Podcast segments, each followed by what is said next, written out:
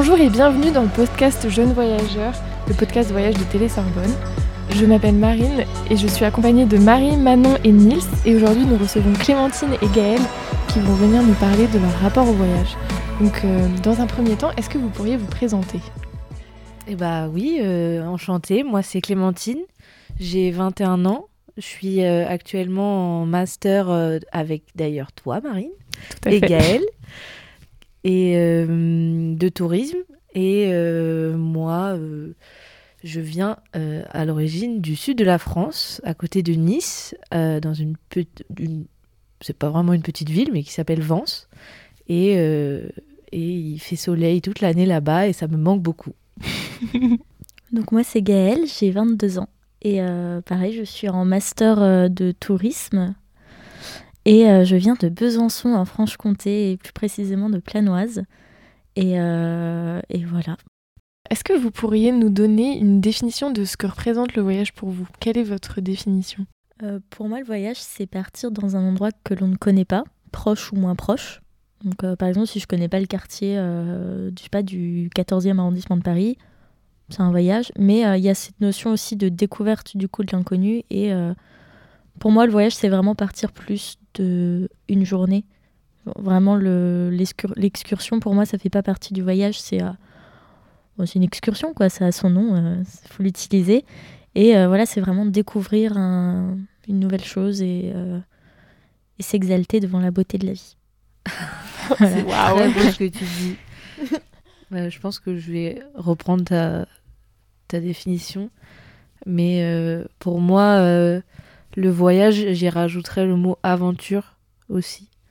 Parce que justement, c'est une aventure en soi où on part à un endroit où on n'est jamais allé. Après, du coup, euh, ce qui est compliqué, c'est que si on part dans un pays où on est déjà allé, c'est aussi un voyage. Mais bon, il y a aussi, oui, il y a tout ce- cet aspect de l'inconnu, de euh, voir des paysages, euh, comme Gaël dit, euh, somptueux, euh, découvrir des nouvelles cultures. Et, euh, mais oui, c'est vraiment partir à l'aventure. Bah, bienvenue à toutes les deux. Et euh, est-ce que vous pourriez peut-être nous parler un petit peu de votre euh, relation avec le voyage? Est-ce que c'est quelque chose qui a toujours fait partie de votre vie? Ou c'est quelque chose que vous avez connu un petit peu plus tard, à votre majorité par exemple, ou dans votre, dans votre vingtaine? Alors personnellement, j'ai toujours euh, été en vacances avec mes parents euh, l'été euh, pendant les vacances scolaires en août, euh, dans le sud de la France ou euh, l'ouest, euh, donc au niveau de, de Biarritz, etc. Mais j'ai jamais été à l'étranger avec mes parents, mais c'était des, des voyages culturels que j'aimais beaucoup, ce qui m'a donné d'ailleurs envie de, de travailler dans le tourisme et j'ai commencé à voyager seule, enfin seule, sans mes parents, avec mon copain. quand je suis arrivée à Paris, donc en 2018. Et avant, j'avais fait un voyage euh, en Espagne avec euh, ma sœur et l'école. Et en Allemagne aussi d'ailleurs. Donc euh, plutôt scolaire, familial et, amoureux du coup. Mais voilà, c'est quelque chose que j'ai toujours voulu faire. Donc voilà. Moi, donc à l'origine, c'est un peu comme Gaël, parce que c'était surtout à travers ma famille. On partait tous les étés pendant les vacances, en... soit euh, surtout euh, en Corse, sur la Côte d'Azur, euh, pas tellement dans le nord de la France que je ne connais pas tellement. Et mais par contre, j'ai eu l'occasion et merci à mes parents pour ça de partir aussi en voyage très loin. En 2010, on a fait un, on est parti en voiture de la Côte d'Azur. On a traversé l'Italie et on est allé jusqu'en Grèce où on a traversé la Grèce. On a vu quelques villes. En 2012, à Noël, on a, on est parti une dizaine de jours au Costa Rica. Euh, un Noël exotique euh, et qui était, euh, je pense, un des meilleurs voyages que j'ai pu faire. J'ai eu la chance de partir avec mon collège euh, en Inde, en voyage euh, échange avec des correspondants, etc. Mais euh, le voyage toute seule ou avec mes amis, c'était, euh, c'est venu plus tard, avec euh, donc euh, pareil euh, voyage en amoureux pendant les étés qui qui ont précédé hors Covid. Puis, euh, et j'ai aussi eu l'occasion de partir un semestre à l'étranger en, en Corée euh, avec ma double licence qui était super. Merci beaucoup. très bien. Est-ce que vous pourriez nous en dire un petit peu plus sur votre rapport au voyage, dans le sens, quelle place vous voudriez que le voyage prenne dans votre vie, étant donné que vous faites toutes les deux un master tourisme? Est-ce que c'était un objectif pour vous, du coup, de pouvoir voyager dans le cadre de votre métier? Ou alors c'est un truc complètement indépendant de loisirs euh? Alors, euh, personnellement, c'est un peu des deux parce que en seconde, je savais pas vers où me situer niveau professionnel. Et j'ai fait un stage euh, dans l'agence Voyageurs du Monde parce que mes parents avaient des contacts qui travaillaient dans l'agence à Nice. Euh, et, c'est euh, en découvrant les métiers des conseillers qui eux-mêmes partent à l'étranger pour visiter, pour pouvoir conseiller d'autres personnes, que j'ai vraiment eu euh, l'envie de, d'en faire aussi un, ma profession. c'est vraiment le côté à la fois ludique, enfin pas ludique, mais bah, du loisir, du pouvoir partir, et aussi d'allier ça au professionnel et pouvoir gagner sa vie en voyageant qui m'a attiré Et puis, euh, et puis moi, mon but dans la vie, c'est un peu de partir et de pouvoir vivre un peu partout dans le monde. Donc, euh, si je peux allier euh, tourisme, travail, loisirs, le kiff, c'est bon pour moi. Bah, moi, c'est un peu la même chose dans le sens où j'ai envie vraiment de pouvoir travailler tout en m'amusant. Voilà, donc en voyageant et vraiment effacer la frontière entre le travail et le loisir. Euh, et pour moi, ça se fait par le voyage et par euh, des, centres d'intérêt qui me sont propres. Euh, mais en tout cas, vraiment pouvoir voyager comme je le souhaite sans avoir à attendre mes vacances. Donc vraiment effacer cette frontière entre mon temps de travail et mon temps de loisir en liant les deux. Par contre, je voudrais pas forcément travailler uniquement dans le domaine du voyage, même si c'est à l'autre bout de la planète, euh, mais pouvoir euh, vraiment lier euh, tout ce qu'on peut trouver sur Terre avec, avec bah, ma vie pour me cultiver mon jardin. voilà. Mais est-ce que vous n'avez pas un petit peu peur du coup de perdre ce côté loisir par le fait que vous allez travailler dans ce domaine, de perdre un petit peu le, côté magique qu'a le voyage, étant donné que vous serez confronté un petit peu au, dessous du milieu qui, est, qui sont parfois un petit peu, un petit peu sombres, on le sait, euh, surtout nous, du coup, qui, l'étudions souvent. Euh, ce que je veux dire par là, c'est la pollution, euh, les choses pas très éthiques qui peuvent se passer dans le secteur. Bah, personnellement, ça me... c'est justement pour ça que je veux travailler dans ce domaine, c'est pouvoir connaître vraiment les, dangers du tourisme sur euh, la planète, sur les sociétés, sur les populations et sur l'économie, tout en, euh, je sais comment dire ça, euh, contribuant à ma manière en, agissant moi-même par mes voyages, par comment je, j'enseigne le voyage aux gens, en changeant réellement les choses par moi-même, par mon apprentissage, etc. Donc ça, ça me fait pas peur, au contraire, c'est ce qui m'anime un peu, donc ça va. trop bien. oui, moi c'est un peu pareil. Et puis euh, de nos jours, on commence vraiment à trouver des alternatives, à pouvoir réduire notre impact, notre empreinte écologique en voyage, en prenant d'autres euh, modes de transport. Euh, que ce soit bah, pour y aller véritablement qu'on va très loin pour prendre l'avion, mais sur place, il y a toujours des nouveaux moyens un peu typiquement, par exemple, tout ce qui sont les road trips en stop. Euh, même si euh, c'est un peu euh, l'inconnu, ça fait un peu peur, etc. C'est aussi des nouvelles manières de voyager qui poussent encore justement à bah, le l'inconnu. Même si on travaille dans ce domaine, c'est il y a toujours des choses à faire et c'est aussi notre génération qui va changer les choses. Alors tout à fait, tout à fait. Et surtout que voyager, c'est pas seulement voyager à l'autre bout de la Terre, c'est aussi voyager dans notre pays, voyager euh, dans notre continent aussi, et euh, pour ça avec des mobilités plus douces comme le train. Il y a de super voyages à faire en train et euh, ça c'est quelque chose qui m'attire beaucoup aussi. Depuis longtemps j'ai toujours voulu faire le tour de France, soit en train, soit je sais pas en van. Bah, voilà, c'est ou en vélo, sportif mais ambitieux. Et donc c'est aussi ça pour moi voyager, c'est pas seulement aller, je sais pas, en Indonésie ou en Amérique latine, mais c'est aussi voyager en France, c'est voyager dans des régions où je suis pas forcément allée, comme l'Auvergne ou je ne sais pas, moi, la Côte d'Azur. tu viendras chez moi. Est-ce que vous avez du coup déjà fait ce genre d'expérience, des voyages un petit peu plus slow, plus locaux ou pas forcément, ou vous espérez le faire euh, dans le futur? Alors, personnellement, euh, pas vraiment, pas véritablement, mais euh, quand j'étais en Corée et que j'ai été dans quelques petites villes un peu plus loin, petites villes, elles n'étaient pas petites spécialement, mais Busan est une grande ville, mais au lieu de prendre l'avion qui se fait en une heure, avec mes deux copines avec qui on a fait le voyage, on a préféré prendre le bus. Et euh, en fait, c'est aussi une, une opportunité de pouvoir voir hein, le paysage euh, qu'on verrait pas en avion ou même en train quand ça va très vite. Surtout avec le film du dernier train pour Busan, ça donnait pas envie de prendre le train. Tout à fait. Mais euh, après, c'est vraiment une toute petite échelle puisque on a juste pris le bus et que c'était pas si long. Mais après, je sais pas, toi, Gaëlle, euh, alors, j'ai pas eu l'occasion de faire beaucoup de voyages slow. Euh, peut-être juste celui en Croatie. Donc, je suis partie en Croatie euh, en septembre 2020, donc juste après le Covid. Enfin, pendant le Covid en soi.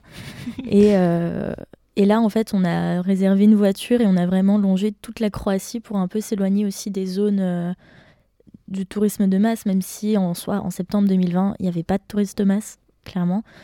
Et euh, après, dans les futurs voyages, euh, c'est quelque chose que je, je, cherche vraiment à faire. Là, je suis en train d'organiser un voyage en Égypte et euh, mon objectif, c'est vraiment de voyager de manière très douce, donc en, privilégiant le voyage en train, parce qu'en plus, ça permet vraiment de voir des paysages, comme tu le disais, plus moins connus et plus authentiques peut-être, même si bon, l'authenticité est relative, mais ça, ça permet vraiment de, voir une autre vision et peut-être voyager de manière plus vraie. Et ça, ça m'attire vraiment euh, énormément. Et hum, est-ce que parmi tous vos voyages, parce que souvent ça demande beaucoup d'organisation, il y en a un que vous, que vous auriez fait sur un coup de tête et qui vous a énormément marqué? Par exemple, ça pourrait être en France, même dans une petite ville pas très loin, ou, ou même à l'étranger. Moi, personnellement, la Croatie, ça a été assez sur un coup de tête. De base, on devait partir à Bali euh, en mai, du coup, ça a été annulé avec euh, le Covid. Et on s'est dit, bah, c'est dommage de ne pas partir. Donc, on a choisi une destination deux semaines avant de partir. On a réservé les billets et on est parti euh, sans rien préparer, alors que j'ai tendance à organiser au millimètre près mes voyages. Et là, on n'a rien organisé et c'était le plus beau voyage de ma vie. vraiment, c'était magnifique, quoi.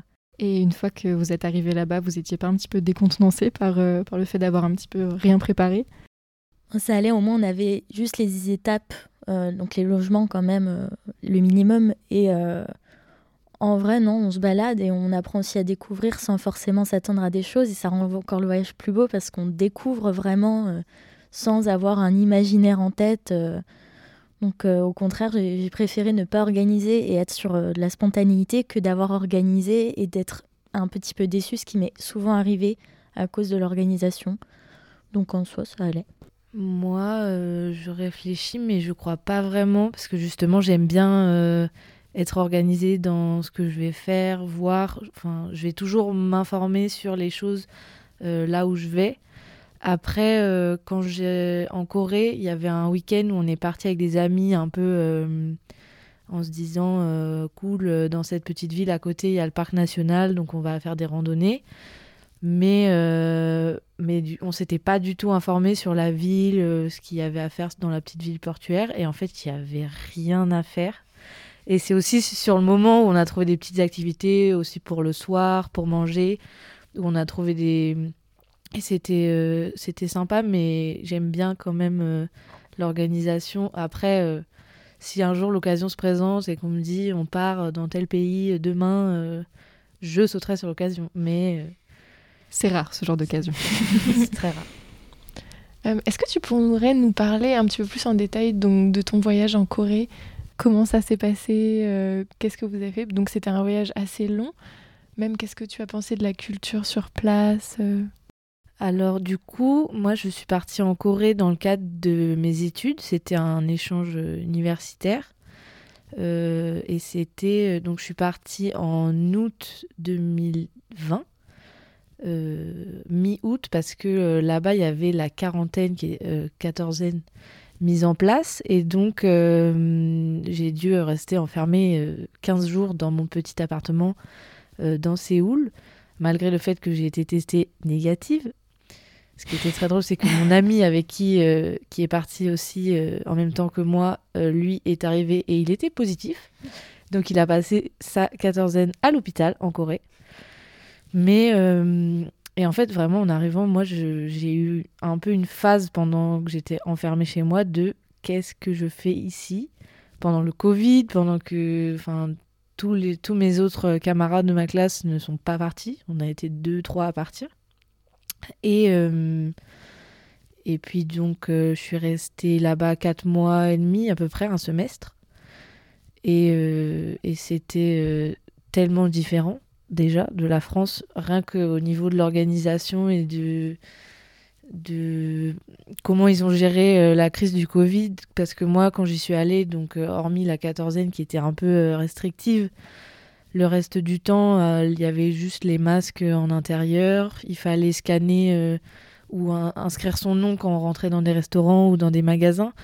Mais sinon, euh, je pouvais sortir 24 heures sur 24, alors qu'en France, à cette période-là, il y a un moment, il y a eu le deuxième confinement, si je dis pas de bêtises. Et moi, c'était vraiment le moment où moi, j'étais partie en week-end sur la côte, j'étais sur la plage et et il y avait vraiment peu de restrictions. Après, euh, mon université, du coup, à Séoul, euh, c'était sympa parce qu'ils avaient mis en place un système de buddies. Donc, un peu des marraines parrains euh, qui sont là pour t'aider, pour te faire visiter, etc. Moi, donc, j'avais deux buddies qui, étaient, qui m'étaient attitrés. Et au début, c'était un peu compliqué parce que normalement, ils organisent des événements, etc. Mais là, l'université, en l'occurrence, faisait rien sur place. Moi, j'ai eu des cours à distance. J'ai eu. Euh, et c'était ça aussi qui était sympa parce que ça m'a donné plus de temps pour faire des choses, euh, pour visiter. Parce qu'en fait, euh, le système était des vidéos à regarder pendant la semaine et après, j'avais des examens. Mais j'ai eu un cours en présentiel et c'était un peu compliqué parce que c'était des statistiques spatiales. Et c'est surtout la barrière de la langue qui est compliquée. Mmh. Parce que le coréen, moi je, suis arrivée en Corée sans. Je m'étais informée pendant l'été sur euh, la Corée, sur les choses à voir. Euh, j'avais appris un peu l'alphabet. Mais ça n'a rien à voir avec l'anglais, avec le français, l'espagnol, etc. C'est complètement différent. Et du coup, c'était surtout ça qui était compliqué parce que certains parlent bien anglais, mais sinon, c'est toujours un peu compliqué de se faire comprendre. Surtout par exemple, donc là, les professeurs en l'occurrence qui n'arrivaient pas trop à m'expliquer comment marchait un logiciel sur lequel j'étais censée travailler tout le semestre. Du coup, ils rigolaient et parlaient en coréen entre eux. Euh, du coup, j'étais là, aidez-moi. Ou sinon, euh, les taxis, etc. Mais euh, ce qui était, je pense, le meilleur en Corée, au-delà de, des paysages, des gens très gentils, des lieux culturels à voir, c'était la nourriture. Surtout parce que, en fait, là-bas, euh, on ne mange pas chez nous. Enfin, on ne mange pas chez nous, j'ai déjà mangé chez moi là-bas. Mais euh, c'est tellement moins cher de manger dans les restaurants ou euh, dans les petits trucs dans la rue que à chaque fois qu'on sort, enfin, pour manger, finalement, on sort. Du coup, ça nous fait voir d'autres endroits. On goûte euh, vraiment des choses euh, qui n'ont rien à voir. J'ai mangé là-bas euh, des, petites tentacules qui bougeaient encore dans un plat. C'est à faire dans la vie, mais c'était pas exceptionnel. Qu'est-ce que c'était ton, ton, plat préféré que tu aies pu goûter là-bas? C'était les udon, c'est des grosses nouilles, on ça comme ça, dans, avec un bouillon, je sais même pas comment expliquer. Mais euh, je pense que c'est ça. Euh, en fait, avec une amie, on allait euh, tous les soirs manger dans un, un tout petit resto. C'était vraiment un truc très familial où il y avait deux grands-mères qui préparaient les plats derrière, un, derrière les fourneaux et qui nous servaient elles-mêmes. Et du coup, elles faisaient ce plat de, de udon et qui était délicieuse. Et j'aimerais retrouver ce goût-là, mais c'est compliqué. Et après après, c'est très épicé par contre. Je, je, Il faut faire attention. Sinon, on se comprend. si c'est rouge, euh, préparez-vous à ce que ça pique. Ok. Mais euh, même d'ailleurs, si c'est pas rouge d'ailleurs. et, les et les tentacules, ce serait à refaire ou? Bah, en fait, euh, niveau gustatif, ça a pas vraiment d'intérêt dans la mesure où c'était vraiment des. C'est surtout pour le petit. euh, le, le- la petite anecdote de dire euh, j'ai mangé des tentacules qui bougeaient encore dans un petit plat et en fait il y a une espèce de petite sauce au sésame et puis c'est du poulpe alors ça a la texture un peu euh, caoutchouteuse mais ça n'a pas d'intérêt gustatif c'est plus pour l'anecdote que c'est drôle rien d'exceptionnel c'est ça Et du coup, tu as eu l'occasion de faire des petites euh, excursions pendant que tu étais en Corée. Donc, tu es allé à Busan et, et à Sokcho à Sokcho. qui est euh, au nord-est euh, du pays, pas très loin de la frontière d'ailleurs euh, nord-coréenne. nord-coréenne.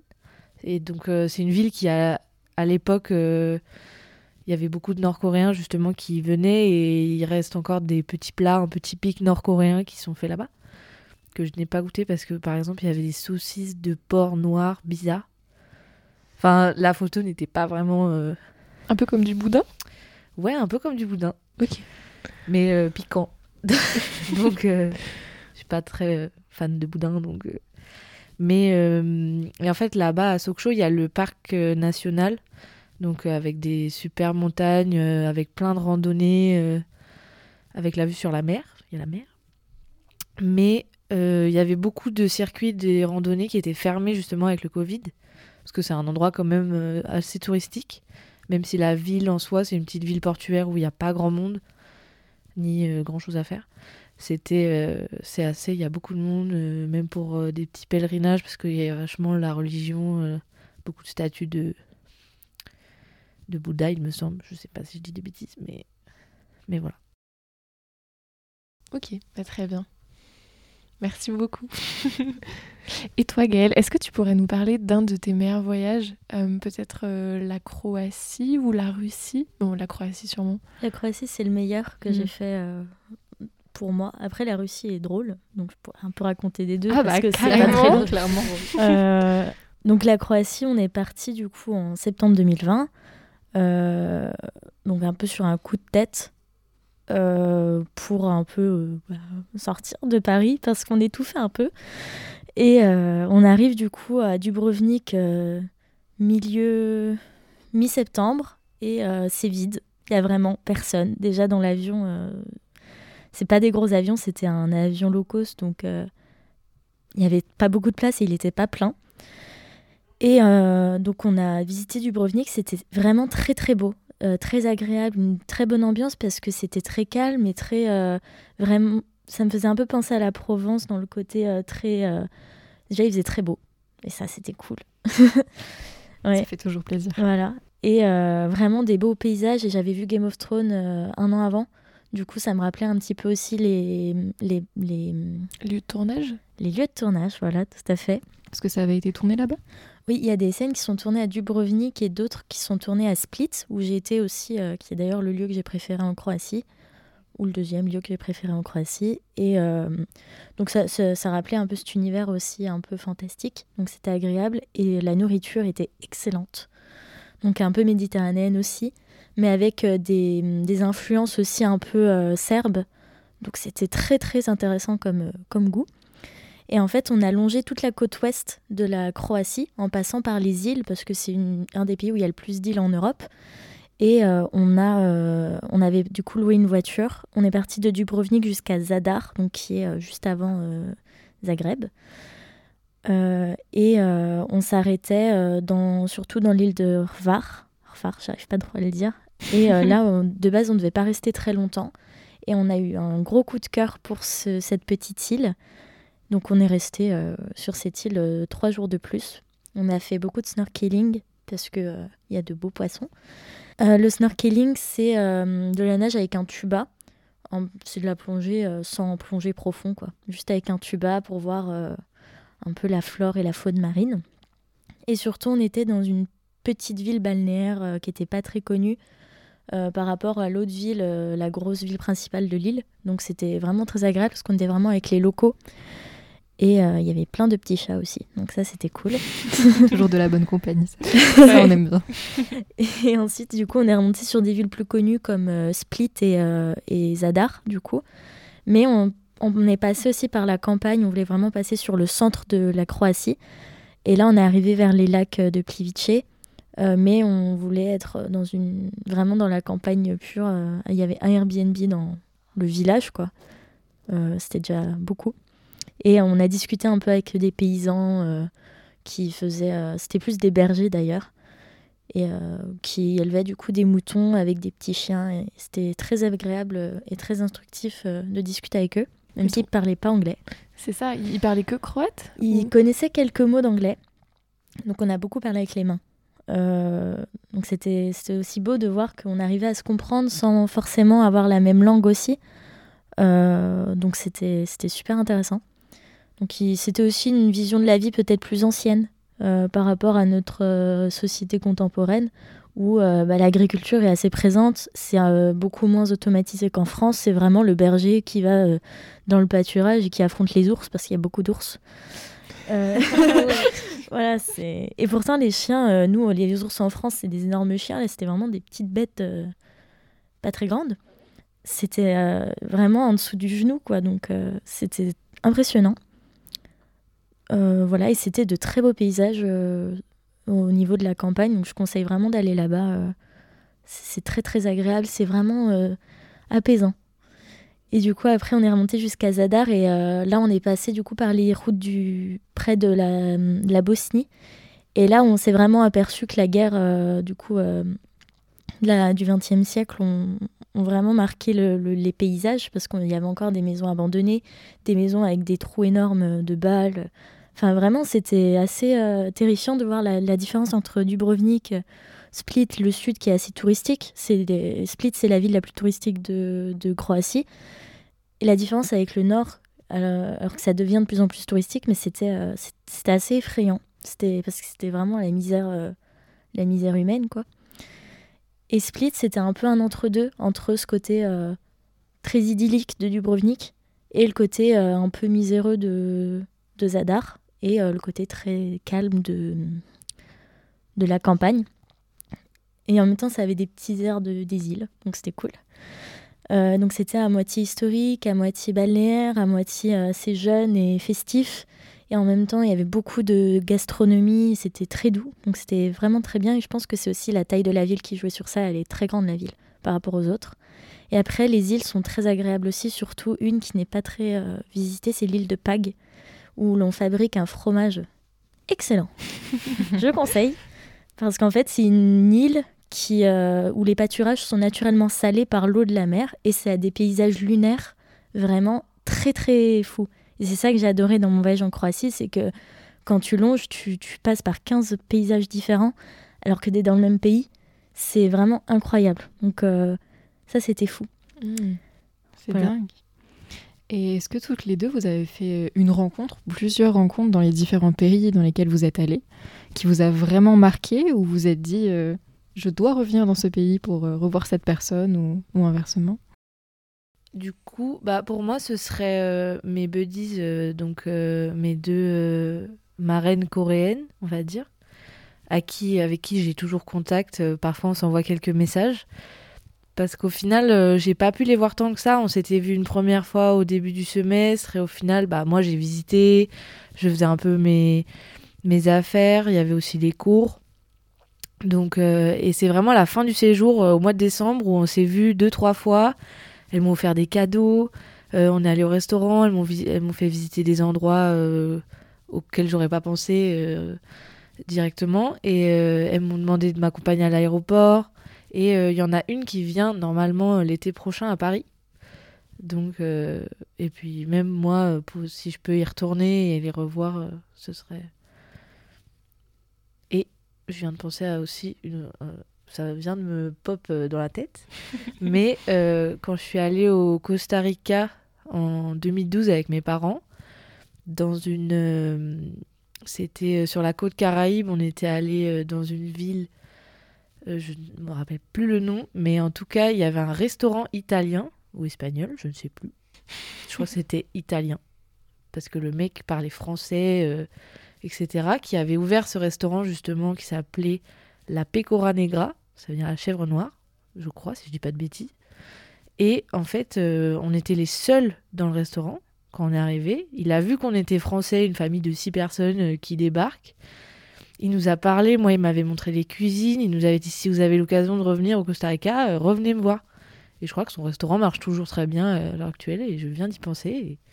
Donc si j'y retourne ou si vous y allez, allez-y. Qui était très sympa. Les locaux très bon. étaient sympathiques, ouais. Très ouvert. euh, Là-bas, c'est vraiment, ils sont très gentils. Moi, j'ai pas forcément de personnes que j'irai revoir parce que c'est souvent des rencontres euh, très rapides, notamment une à Moscou, du coup, euh, qui est vraiment très drôle. Euh, du coup, on venait d'arriver à Moscou et vraiment l'arrivée était chaotique. On n'avait pas de réseau parce que c'est un autre pays. Jusque-là.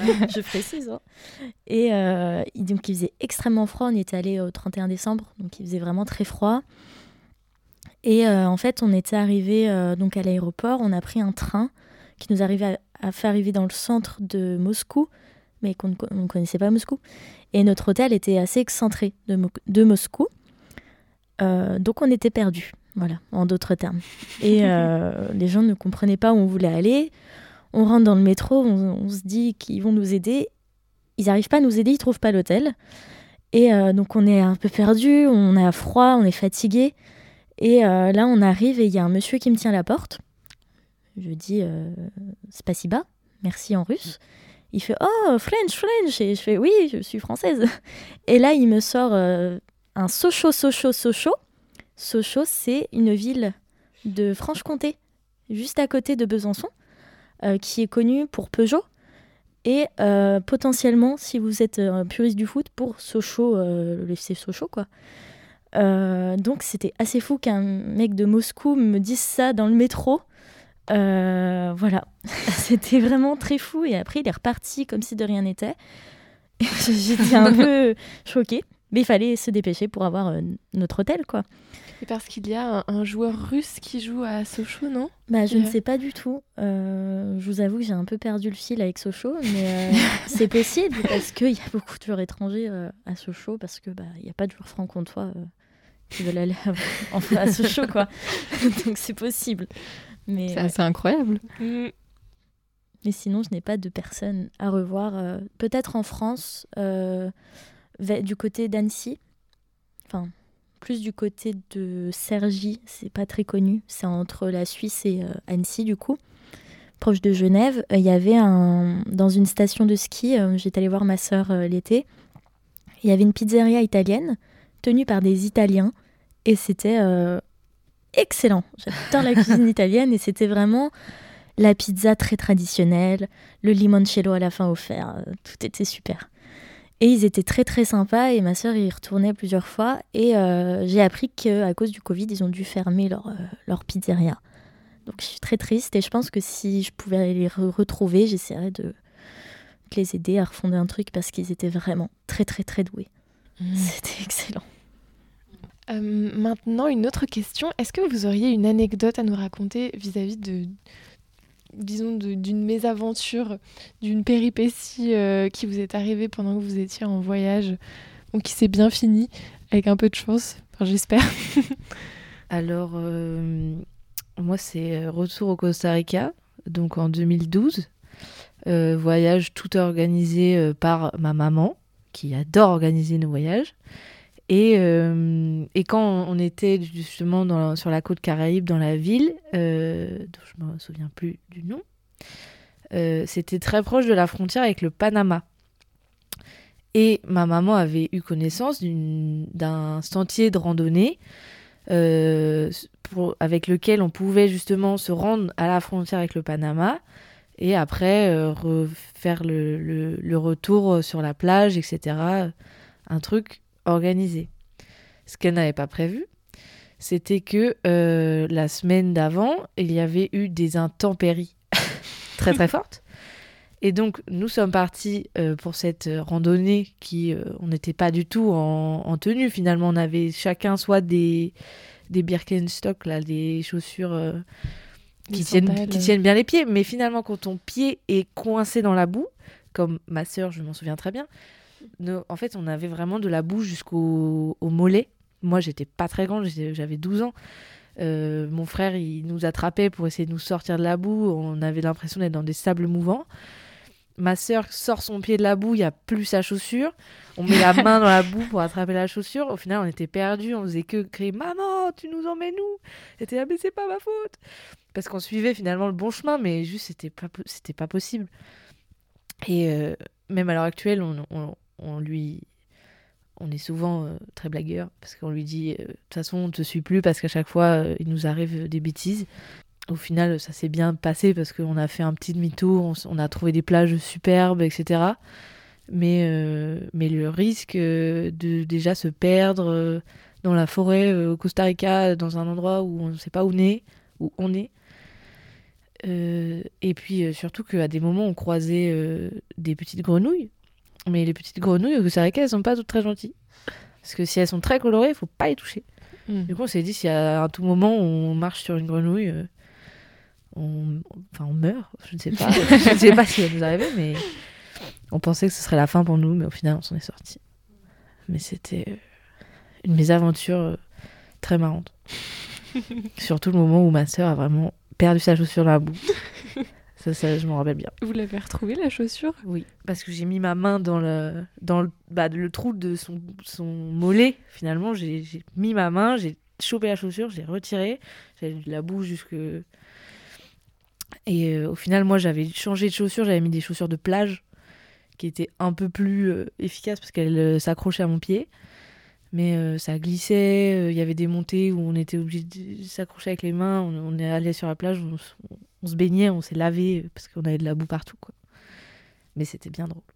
Un bon souvenir de famille. Ça. on s'était aussi perdu dans la forêt sur l'île de Porquerolles.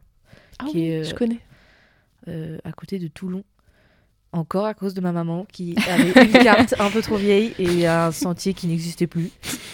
Et du coup, pendant presque deux heures, avec euh, mon frère euh, qui avait un bâton pour casser des branches, enfin, on avait des écorchures partout de branches sèches euh, qui nous avaient griffé.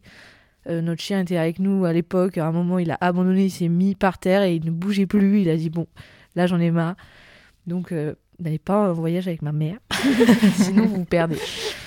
Mais c'était bien drôle. Hmm. Euh, moi, du coup, bah, c'était à Moscou, hein, l'arrivée à Moscou euh, chaotique. Euh, du coup, comme j'ai expliqué, on avait pris un train pour aller dans le centre. On a fait trois fois le tour. On a été escorté en donné par l'armée.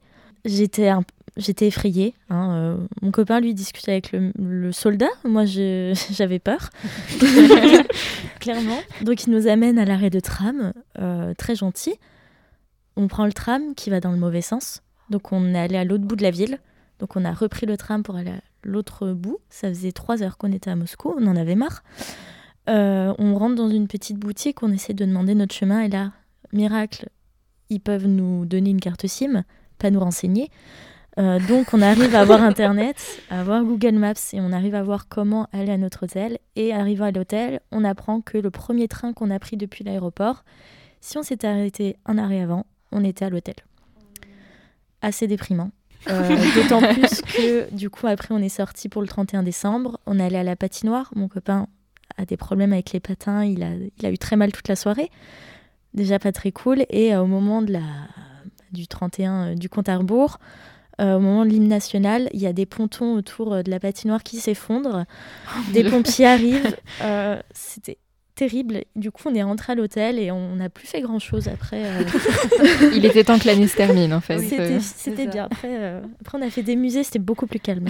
c'était beaucoup mieux. C'était très intense au début, mais après, un petit peu plus tranquille. Et est-ce que toutes les deux, vous avez déjà été euh, confrontées à un moment, vraiment un danger? Parce qu'aujourd'hui, on, est de plus en plus à vouloir un peu voyager seul, de vouloir découvrir un peu euh, ce que c'est. Mais on, s'en doute, certaines régions, que ce soit en France ou ailleurs, peuvent être dangereuses. Est-ce que vous avez du coup été déjà confronté à ça ou été euh, dans une position où vous vous, êtes dit, bon, j'évite d'y aller, ou je me, je me, mets avec des gens, imaginons, pour devoir euh, sauver votre peau? Alors, pas tellement. Enfin pas dans mes souvenirs, parce que généralement, soit je suis accompagnée ou quand je suis toute seule, euh, finalement, même en France, dans le métro à Paris, on est. Dans les autres pays où je suis allée, j'étais plus en sécurité, même seule, à 20 ans, 12 ans, que à Paris, dans le métro, à 1h du matin. Mais euh, euh, il y a une fois, bon, du coup, pas un réel danger, mais j'aurais pu mourir. C'est. c'est les grenouilles. Non. non, c'est une vache. c'est un taureau quand j'étais petite. Lyon, euh, à l'ouest de Lyon. Euh, on se baladait avec ma famille et il y avait des troupeaux de vaches, dont un taureau qui n'avait l'air pas content qu'on soit là avec ma famille. Et le taureau a voulu me foncer dessus. Et, euh, et mon père s'est mis entre moi et le taureau. Donc c'est pris un petit coup de taureau quand même, mais, mais voilà, faut, Juste, euh, ou sinon, c'est euh, le risque de. Euh, quand vous jouez dans les vagues, il faut toujours faire attention à regarder avant de jouer dans les vagues s'il y a des rochers autour. Parce que moi, avec mes frères et sœurs, c'est un peu notre habitude quand on va à un endroit où il y a la mer et des vagues, on aime bien jouer dedans. Donc on est là, wouhou, on saute, oh là là, elle se fait emporter, trop marrant. Mais au Costa Rica, justement, sur une plage, il y avait des gros rochers bah, à tout moment, si je me fais emporter par la vague, à 12 ans, je n'ai pas la capacité physique de ni me retenir. Mais par contre, les cailloux, je vais me les prendre. Et euh, mon frère m'a encore sauvé. souvent, mon frère m'a sauvé de, de situations comme ça dans les vagues. Mais euh, après, euh, du danger par les autres personnes, pas vraiment. C'est surtout la nature qui me veut du mal. les animaux. Bah, tant mieux quelque part. Voilà, c'est ça. Moi, pareil, pas trop de danger. Euh, je suis assez prudente, donc je pense que ça aide. Euh, j'évite d'aller dans des endroits qui font trop peur. Euh, à part à Moscou, du coup, là, le danger était partout. sinon, c'était surtout dans les grosses villes, comme à Londres, New York et Paris. Enfin, je les mets ensemble parce que je trouvais que c'était un peu le même niveau, la même ambiance. Dans le métro, des personnes peut-être un peu trop alcoolisées peut-être un peu folles, je sais pas, hein, je, je, les juge pas, mais du coup qui sont parfois peut-être, enfin qui, qui, me font un peu peur parce qu'elles peuvent, on sait jamais trop à quoi s'attendre, donc c'est surtout ça, moi les dangers. Mais honnêtement, je me suis surtout sentie en danger à Paris plus que euh, dans d'autres pays dans le monde. Après, il y a encore plein de voyages à faire, hein, mais mais voilà. Et est-ce que vous avez déjà voyagé seul ou est-ce que c'est dans vos projets par exemple? Ça vous intéresserait? Alors, moi j'ai juste pris l'avion seul euh, pour aller à New York et pour revenir du coup de New York. Euh, c'était déjà une aventure euh, parce que c'était long. J'avais genre 7 heures d'escale. Euh, c'était beau. C'était incroyable New York. Mais sinon, j'aimerais beaucoup voyager seule ou avec des amis parce que du coup, j'ai jamais voyagé. sans ton copain? Sans mon copain ou sans vraiment une figure adulte. Moi, je dis pas que je suis une enfant et que je suis un adulte, hein, mais voilà, c'est il est toujours, il, il, est plus vieux que moi et c'est un, un, homme, donc forcément une allure plus protectrice. Et du coup, j'aimerais bien tenter un peu cette expérience de partir euh, seule et un peu spontanément aussi comme ça, euh, en voiture ou je ne sais quoi. On est en train à l'autre bout de l'Europe, je sais pas, mais ou l'autre bout de la France d'ailleurs. Ça m'attire bien. Bien, moi, euh, bah, du coup, quand je suis partie en Corée, je savais que j'avais un ami qui partait aussi. Mais finalement, on n'était pas du tout dans le même logement ni rien. Donc, euh, avant de me faire des amis ou même euh, rencontrer mes buddies, j'étais euh, seule. Après, quand j'ai fait mes petites excursions, j'étais avec des amis.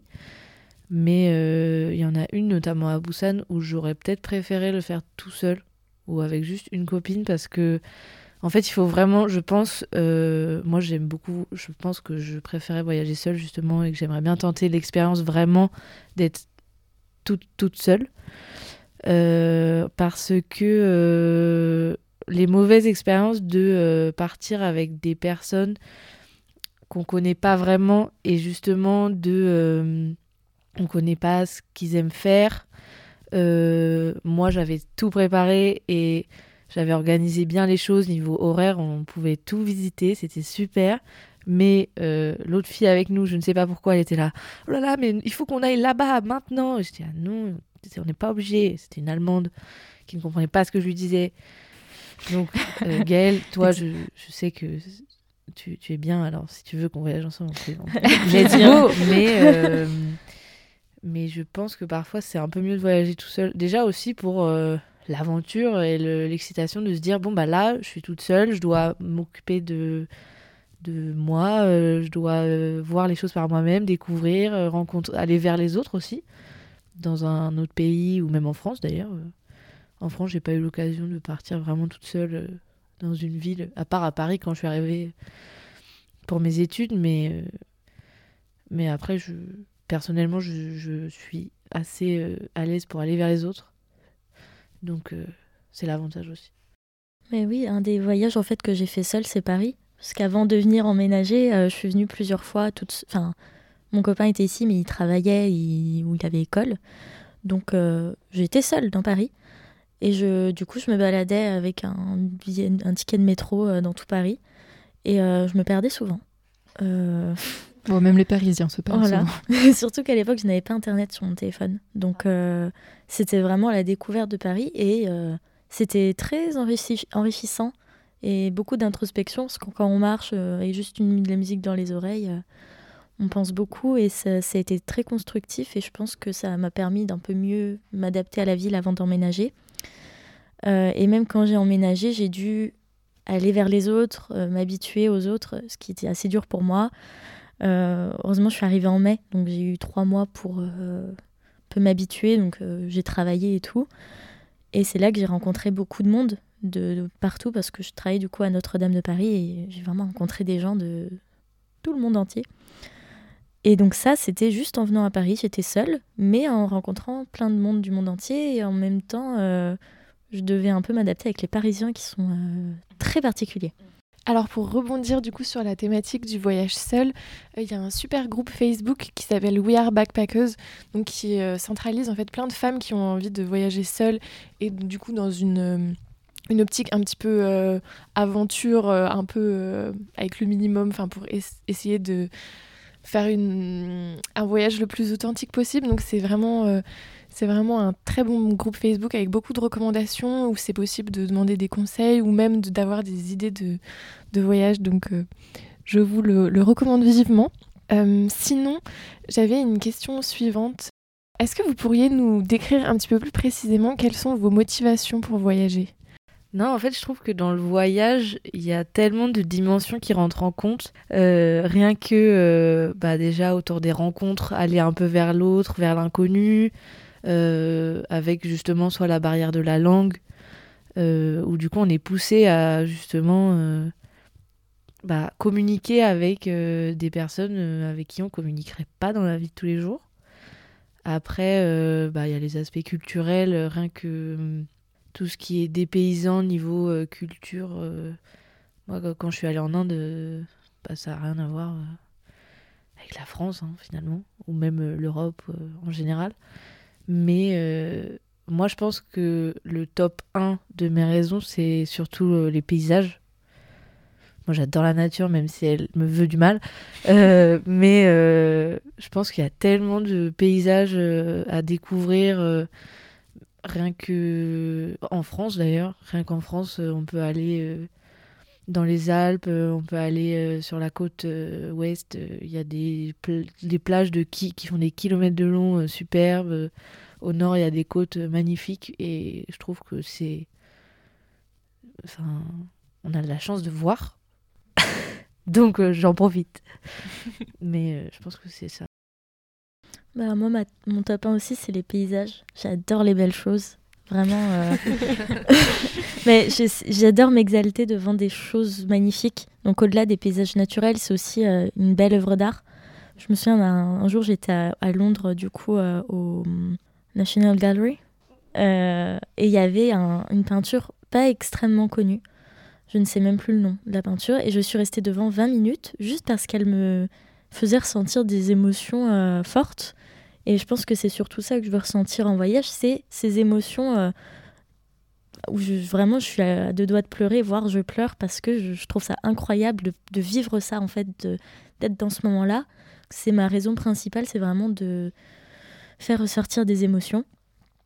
Et c'est aussi un peu de trouver un peu euh, qui je suis, faire une sorte d'introspection en rencontrant l'autre, en rencontrant différentes cultures, en rencontrant aussi ce que moi je peux aimer et ne pas aimer. Et que ce soit niveau nourriture, que ce soit niveau comportement des gens, niveau paysage, niveau ambiance.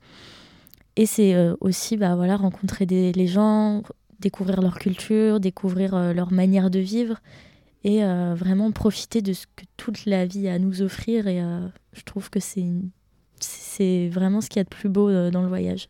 Et donc, est-ce que vous pourriez également nous parler un petit peu de votre relation entre le privilège et le voyage? Est-ce que vous considérez que voyager, c'est un privilège pour vous? Est-ce que peut-être voyager vous a, vous a fait vous rendre compte de certains privilèges que vous aviez, si jamais vous avez pu voyager dans des destinations où les niveaux de vie étaient très euh, disparates? Euh, Alors, c'est une vaste question. Euh, mais déjà au niveau de... Est-ce que je me suis rendu compte du privilège que j'avais par rapport à d'autres destinations? Oui. notamment bah, en Croatie où on a vraiment vu une misère énorme dans certains endroits, même en Grèce plus récemment, notamment à Santorin où... Enfin, moi, ça me rend assez triste, mais J'aime pas voir ça en voyage parce que vraiment, ça, je, pleure, quoi. C'est horrible. Mais euh, tu, vois vraiment la misère des gens qui dorment dans la rue et qui ont rien et parfois font même des choses qu'ils feraient pas forcément s'ils avaient le moyen de pas les faire. Je pense à des dérives euh, touristiques ou autres, hein, euh, d'ailleurs. donc là, on se rend un peu plus compte et c'est peut-être aussi une motivation du voyage, c'est de se dire, de se remettre à notre niveau, de dire, ok, on, faut, on a de la chance et il faut en profiter de cette chance, ne pas être trop cupide, etc. Et sinon, au niveau aussi euh, économique, je trouve que le voyage, euh, et cela je l'ai ressenti avec mes parents, qui n'ont pas la chance de voyager dans le monde comme moi je le fais. ma mère, à chaque fois que je rentre de voyage, elle me dit Ah, t'as de la chance, j'aimerais beaucoup faire ça et tout. Je sais qu'eux n'ont pas les moyens de le faire. Et ça rend triste aussi de savoir que bah, ça, ça, ça appartient à une, une tranche de la population et pas à toute la population. Mais d'un autre côté, tant mieux. Enfin, c'est horrible de dire ça, hein, mais aujourd'hui, on a un stade où le voyage devient de plus en plus rare. Enfin, devrait être de plus en plus rare parce que euh, plus on voyage, plus on détruit euh, ce pourquoi on voyage. Et donc, euh, il y a toute cette question de est-ce qu'on laisse seulement la possibilité à certaines personnes de voyager? Et du coup les personnes qui ont moins le les moyens de voyager, est-ce qu'on les laisse voyager en France du coup des moyens plus doux et donc moins chers? Euh, Moi je suis plutôt adhérente à cette pensée-là, même si voilà c'est ça va changer etc. Je trouve que c'est vraiment des sujets très importants, surtout sur euh, l'avenir du tourisme et l'avenir bah, de la planète. De euh, est-ce qu'on laisse tout le monde voyager, mais en même temps il y a l'égalité de laisser tout le monde la possibilité de voyager. Donc comment on fait voyager tout le monde sur une période très courte, sur un univers limité, avec des ressources limitées? Donc euh, c'est aussi ça pour moi le privilège de me dire qui va voyager et qui ne va pas voyager euh, loin. Mm. Bah, je suis euh, déjà tout à fait d'accord avec tout ce que tu as dit. Et si je peux rajouter quelque chose, c'est que je pense aussi que ça a un privilège au niveau de l'éducation personnelle.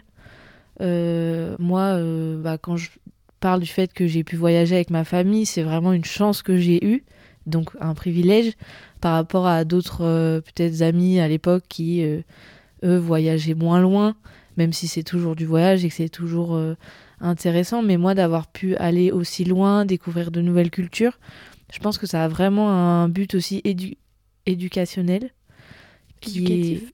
éducatif. Ouh là là. Super. Euh, ça a vraiment un but éducatif euh, qui est, euh, je pense, même pour l'ouverture vers les autres, être plus tolérant, etc. Et par rapport aux privilèges, même quand Gaël parlait de, de la Croatie, la différence que tu vois quand tu vas dans un pays où bah, justement il y a, y a, de la misère ou quoi, ou euh, que économiquement bah, c'est des pays euh, moins développés, etc. Quand je suis allée en Inde euh, pour au collège, on a fait donc New Delhi, Agra et Jaipur au Rajasthan. Et euh, on faisait nos trajets en bus. Et en fait, euh, même dans la ville, etc., euh, même dans New Delhi, euh, dans la ville, on voit que euh, bah, moi, ma correspondante, elle avait un chauffeur, euh, elle avait un super grand appartement. Mais par contre, dans la ville, il y a des gens qui sont par terre, qui ont des membres en moins.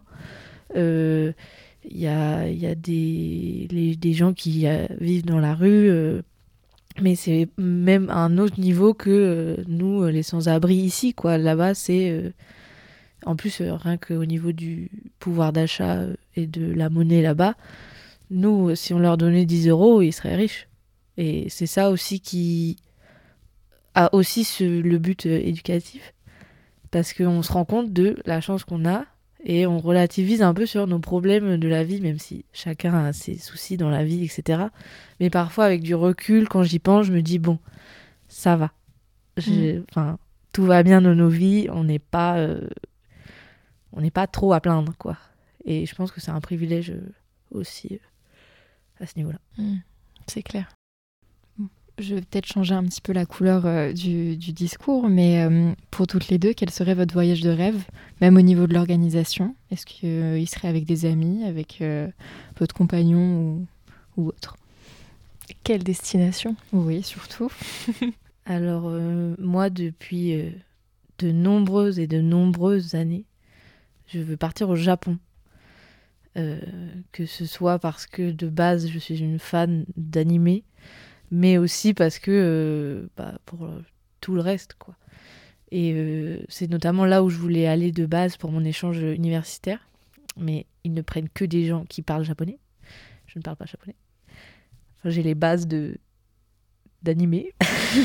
mais euh, mais j'avais l'occasion d'y aller encore il y a l'année dernière, mais parce que mon ex-petit ami euh, nous avait offert un voyage pour y aller, mais Covid oblige, nous n'avons pas pu partir une première fois, et Covid oblige, euh, on n'a pas pu partir la deuxième fois. Donc au final, je ne vais pas y aller. Mais euh, mon but reste quand même d'y aller seul ou avec.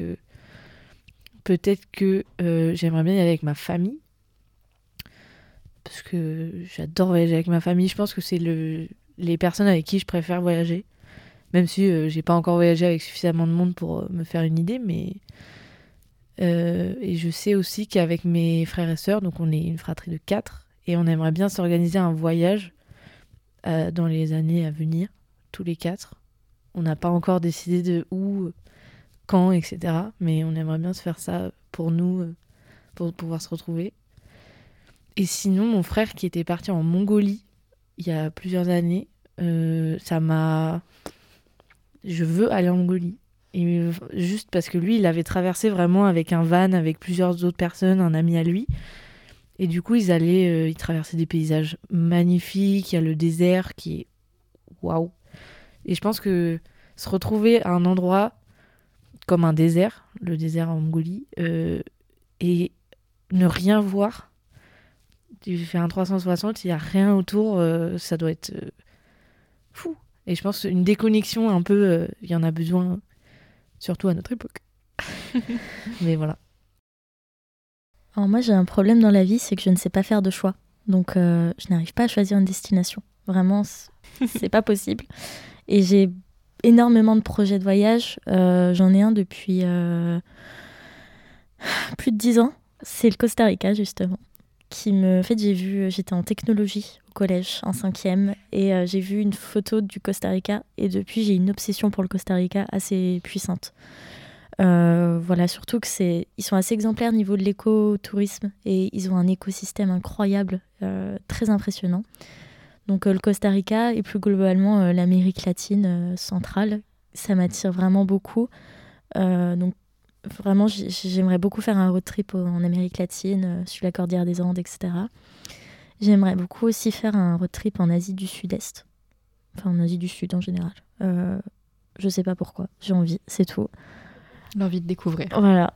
Et euh, enfin, vraiment beaucoup de destinations et ça, euh, peu importe avec qui je suis, je sais que ce sera beau. Donc euh, moi, ça me va.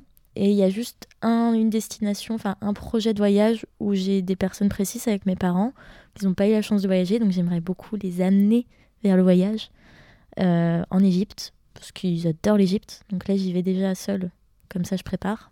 Et après, euh, je les amène euh, voyager en Égypte. Sinon, globalement, un petit tour du monde, euh, Oui, ça, serait, c'est un peu le truc tout ça serait sympa. Mais euh, je pensais à, je repensais à un de mes objectifs de vie. Ce serait de, bon, c'est le, la première partie de l'objectif. Après, l'objectif c'est d'aller partout, mais ce serait de- d'avoir vu les sept merveilles du monde. Hmm, sympa Parce que j'en ai déjà deux ou trois, Oh. mais euh, parce que j'ai vu du coup le Taj Mahal, j'ai vu le Colisée et j'ai vu un autre. Quoi? Je ne sais plus. mais euh, mais j'aimerais beaucoup aller à Petra, en Jordanie. Et partout finalement. Moi, en fait, je m'aperçois qu'il y a plus des destinations où je ne veux pas aller que des destinations où je veux aller. Donc, c'est beaucoup plus simple dans ce sens-là. Euh. Ah, et où ne veux-tu pas aller? Ah, Il y a Dubaï. euh, je, voilà. Je À peux pas. Je, je sais que c'est relatif et que c'est pas forcément juste de, de boycotter une destination parce qu'au final, les, bah, les, les travailleurs, euh, eux, en souffrent. Mais d'un autre côté, euh, bon, vu comme ils sont traités, je sais pas si mon voyage changera quelque chose. Mm. Et après, c'est plus des destinations comme Las Vegas où vraiment tout est artificiel. Ça m'attire pas trop. Si j'ai l'occasion d'y aller, euh, bon, pourquoi pas. Mais en tout cas, moi, je, ne- je ne prendrai pas l'initiative d'y aller. euh, même si c'est une belle expérience, je... ça m'attire pas trop trop. Voilà. Tu recherches l'authenticité. Bah, même au-delà de l'authenticité, parce que j'étais à New York et euh, c'était pas authentique, mais euh, j'ai bien aimé. En fait, c'est plus. c'est des villes quand même qui ont existé avant le tourisme, alors que Las Vegas, ça a été créé pour le tourisme, et ça, moi, ça ne m'attire pas. Et en plus, euh, d'un autre côté, j'aime pas trop le jeu. Enfin, c'est pas un univers qui m'attire aussi. Tu vois, par exemple, le Japon, la culture euh, peut-être ancestrale m'attire. Par contre, côté animé, côté euh, moderne, ça m'attire moins. Mais j'aimerais y aller. Tu vois, c'est juste vraiment le côté surconsommation et, et trop Mm. américain souvent. Euh, J'aime pas trop. Et Dubaï, c'est plus pour euh, des questions éthiques. Euh, voilà.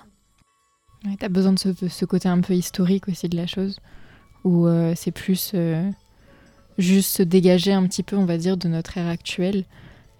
Ouais, je sais. Après, je pense, j'ai toujours aimé l'histoire, donc c'est peut-être pour ça aussi que je cherche des, des, des coins plus historiques. Enfin, j'adore la culture et quand je voyageais avec mes parents, on faisait que des visites historiques pratiquement, donc c'est peut-être pour ça aussi que je suis plus proche de, de destinations comme, euh, je sais pas, euh, bah, Londres, la Grèce, euh, l'Italie, que New York où vraiment c'était très moderne. Mais d'un autre côté, j'aime bien découvrir aussi des choses que je ne connais pas.